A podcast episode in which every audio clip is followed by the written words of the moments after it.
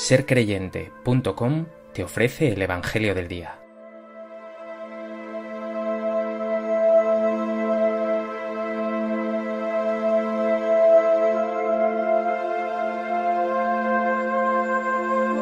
Del Evangelio de Lucas. En aquel tiempo, cuando se acercaba Jesús a Jericó, había un ciego sentado al borde del camino pidiendo limosna. Al oír que pasaba gente, preguntaba qué era aquello, y le informaron, pasa Jesús el Nazareno. Entonces empezó a gritar, Jesús, hijo de David, ten compasión de mí. Los que iban delante lo regañaban para que se callara, pero él gritaba más fuerte, Hijo de David, ten compasión de mí. Jesús se paró y mandó que se lo trajeran. Cuando estuvo cerca, le preguntó, ¿Qué quieres que haga por ti? Él dijo, Señor, que recobre la vista. Jesús le dijo, Recobra la vista, tu fe te ha salvado. Y enseguida recobró la vista, y lo seguía glorificando a Dios. Y todo el pueblo, al ver esto, alabó a Dios.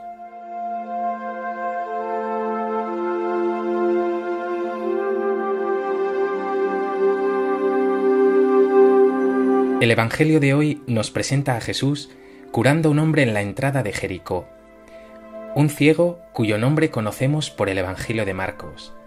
Se llamaba Bartimeo, el hijo de Timeo, un ciego de nacimiento. ¿Y si hoy tú fueras Bartimeo y Jesús quisiera sanar también tus cegueras?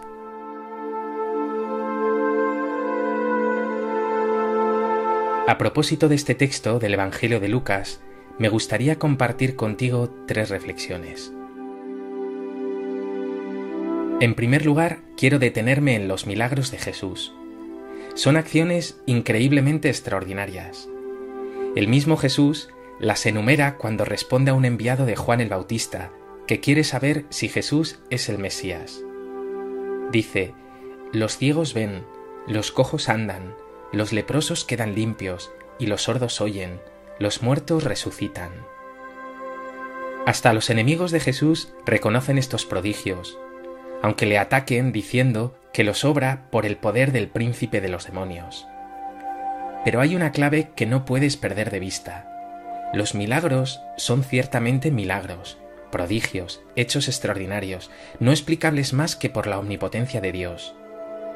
Sin embargo, los milagros son más que milagros, son signos, en definitiva, estos prodigios quieren abrir tus ojos a una realidad mayor, que Jesús es el Mesías, que Dios es un Padre bondadoso, enemigo del sufrimiento y de la muerte, que su amor por ti es incondicional. Solo un necio, cuando ve un dedo apuntando a la luna, se queda mirando al dedo. ¿Y tú? ¿Reconoces los signos de Dios en tu vida? ¿Estás atento a todo lo que Dios hace en ti o te pasa desapercibido? En segundo lugar, quiero detenerme en el sentido simbólico que da el evangelista Lucas a esta curación del ciego Bartimeo.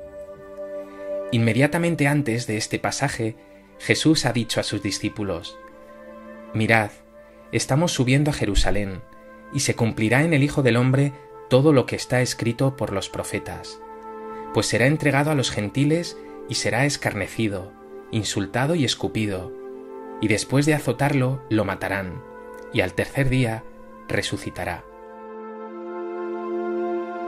Los discípulos están ciegos, no entienden, o peor aún, no quieren entender. Dice el refrán, no hay peor ciego que el que no quiere ver. Los discípulos tienen los ojos cerrados, tienen una ceguera máxima. No pueden, no quieren entender que Jesús tenga que cumplir un destino de muerte. Tú también estás ciego, y por eso tienes que pedirle al Señor lleno de fe, con la insistencia de Bartimeo, Jesús, Hijo de David, ten compasión de mí, Señor, que recobre la vista. Pídele que te dé la luz y la visión de la fe, que te libere de tus cegueras, es decir, de tu egoísmo, de tu incapacidad para reconocer a Dios en todas las cosas, de tu pasotismo respecto al hermano necesitado. Si lo haces, ciertamente quedarás sanado, y Jesús te susurrará, recobra la vista, tu fe te ha salvado. ¿Cuál es la ceguera más importante que el Señor tiene que curar en ti?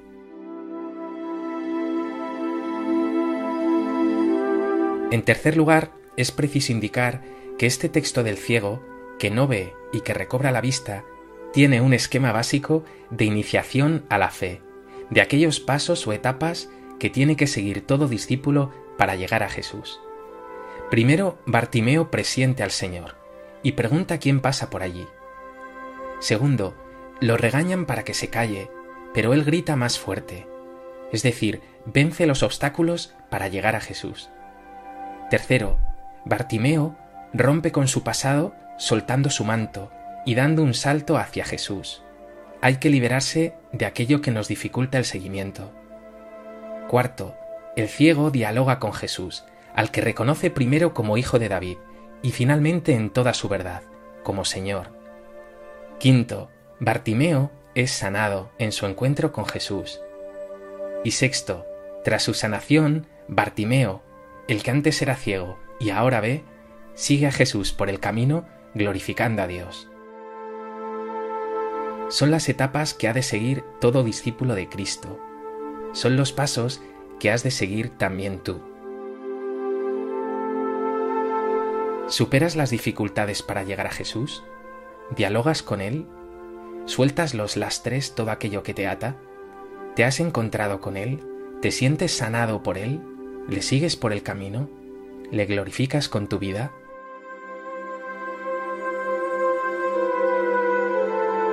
Pues que este Evangelio de hoy sea una nueva ocasión para que reconozcas los milagros que Dios obra en tu vida y una oportunidad para que pidas al Señor que te libre de tus cegueras, para que lleno de luz y de verdad, con una fe fuerte y confiada, sigas a Jesús por el camino, libre de ataduras, glorificando a Dios con tu vida.